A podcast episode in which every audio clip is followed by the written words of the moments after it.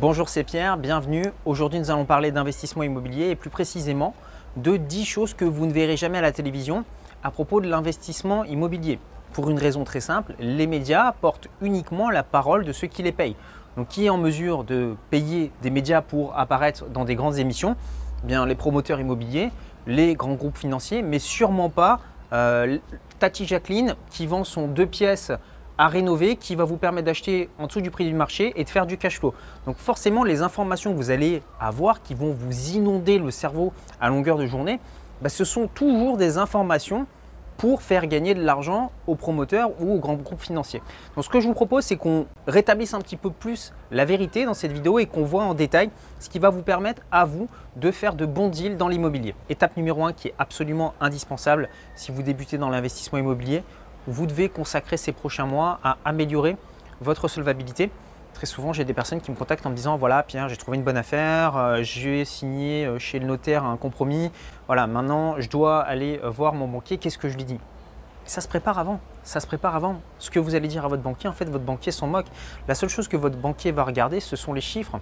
Combien d'argent rentre sur votre compte en banque et combien d'argent sort de votre compte en banque. Et le but, c'est d'avoir un delta. Donc la règle, ça sera toujours la même dans 50 ans, dans 100 ans, dans 2000 ans gagner plus d'argent que vous n'en dépensez. Donc pour ça, moi ce que je vais vous recommander, c'est de couper au maximum toutes les mauvaises dépenses du point de vue d'une banque. Donc tout ce qui est euh, crédit à la consommation, euh, crédit pour des véhicules, euh, des loyers ou des achats de résidence principale qui vous coûtent trop cher et qui viennent plomber votre budget, bah, tout ça en fait ce sont des freins qui vont vous bloquer si par la suite vous souhaitez investir dans l'immobilier. Règle numéro 2, vous devrez toujours montrer vos deux dernières évites d'imposition.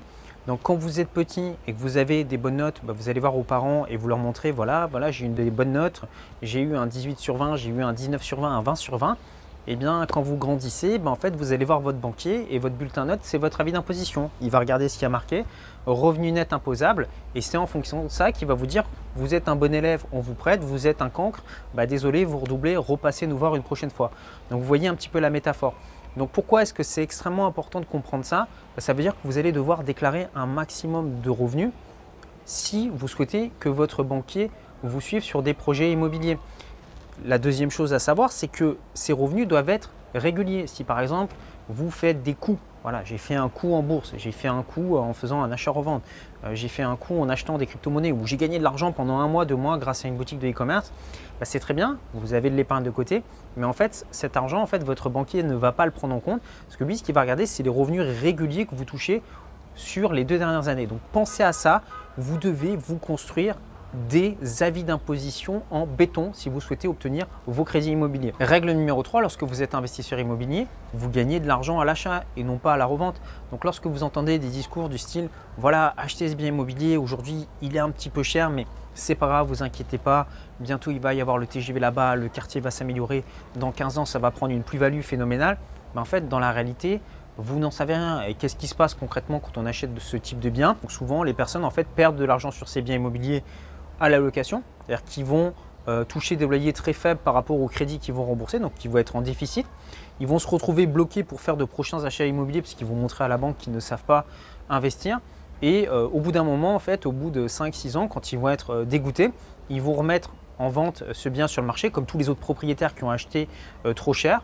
Et là, ils vont matérialiser une moins-value et ils vont dire, bah voilà, l'immobilier, ça ne marche pas, c'est nul, donc je n'aurais jamais dû investir. Non, tout simplement parce qu'ils n'ont pas respecté cette règle de départ. Lorsque l'on achète de l'immobilier, on gagne de l'argent à l'achat, pas à la revente. La quatrième règle de l'investisseur immobilier qui réussit, c'est qu'il regarde toutes les petites annonces dans le secteur qui l'intéresse. J'ai bien dit toutes les petites annonces. Donc ça, c'est vraiment le dénominateur que j'ai rencontré chez tous les investisseurs. Bah, qui aujourd'hui possèdent plusieurs biens immobiliers qui leur génèrent euh, du cash flow. Ils passent leur temps à regarder des petites annonces toute la journée, donc ils ont les applications qui sont installées euh, sur leur smartphone, sur leur ordinateur, et ils regardent plusieurs fois par jour, ils font du refresh, et c'est comme ça en fait qu'ils trouvent euh, des biens bah, en dessous du prix du marché et qui s'autofinancent et qui leur génèrent du cash flow. Ça n'arrive pas miraculeusement en se disant bah tiens je vais y consacrer 10 minutes aujourd'hui et puis boum vous allez tomber sur la bonne affaire. Non, des fois il va falloir passer plusieurs jours, plusieurs semaines, plusieurs mois avant de trouver un bien qui correspond à vos critères. Et comme aujourd'hui, bah, beaucoup de personnes recherchent ça, bah, en fait, vous devez toujours être collé au marché pour détecter les bonnes affaires. La cinquième règle, c'est qu'il faut absolument éviter de prendre ses décisions sur un coup de cœur dans l'immobilier. Dans 99,9% des cas, vous êtes quasiment assuré de faire une mauvaise affaire si vous faites ça. J'ai tellement rencontré de personnes qui m'ont dit voilà, euh, j'ai acheté ce bien immobilier, bon, il était un peu cher, mais ah, il avait des poutres apparentes, ah, il y avait des belles tailles de pierre, il y avait la luminosité, j'ai adoré le quartier. Et puis, bah, résultat, ils l'ont payé 10, 20, 30% au-dessus du prix du marché. Donc, c'est un bien euh, qu'ils ont surpayé et sur lequel ils ne gagneront jamais d'argent. Et le jour où ils le revendront, devinez quoi? Ils le revendront au prix du marché et donc ils matérialiseront une moins-value. Donc, quand on est investisseur, on est rationnel. Euh, on prend ses décisions avec des chiffres, on prend ses décisions avec une feuille de papier, un crayon. On veut voir le plan et on regarde ce qu'on peut en faire. Si les chiffres matchent, on continue. Si les chiffres ne matchent pas, on élimine directement le bien. Vous devez vraiment mettre vos émotions de côté. On a un business quand on fait de l'investissement immobilier. On ne travaille pas au coup de cœur. Et c'est ce qui nous amène à la sixième règle. Lorsque vous faites une offre d'achat dans l'immobilier, faites toujours une offre au prix qui vous permet à vous de gagner de l'argent. Alors des fois, vous allez trouver de super affaires. Vous faites une offre au prix vendeur et vous gagnez de l'argent, c'est-à-dire que le bien euh, après quelques rénovations, euh, s'autofinance ou dégage du cash flow.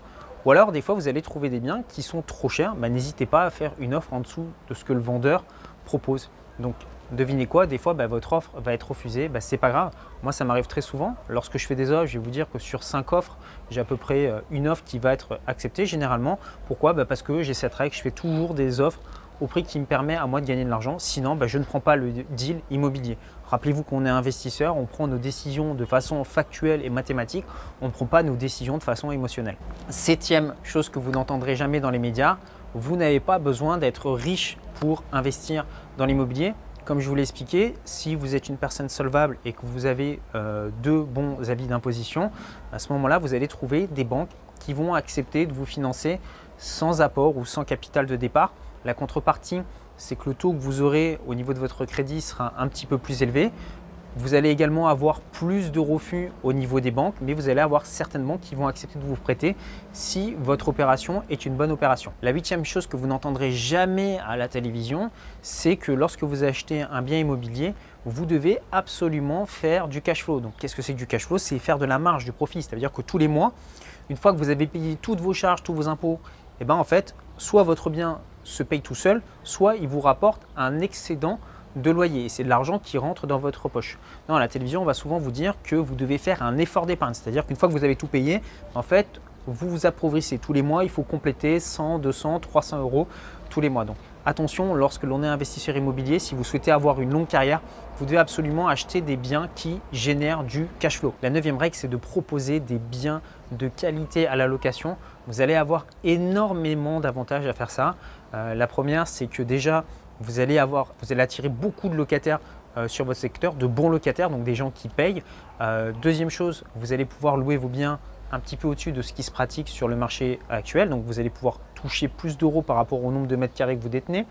Les locataires vont être fidélisés, ils vont rester plus longtemps. Vous allez avoir moins d'impayés, également moins euh, de dégradation. vous allez avoir vraiment beaucoup d'avantages et ça c'est quelque chose qu'on montre assez peu dans les médias. Souvent les personnes qui gagnent de l'argent dans l'immobilier dans les médias, ce sont les marchands de sommeil qui louent des taudis euh, en région parisienne.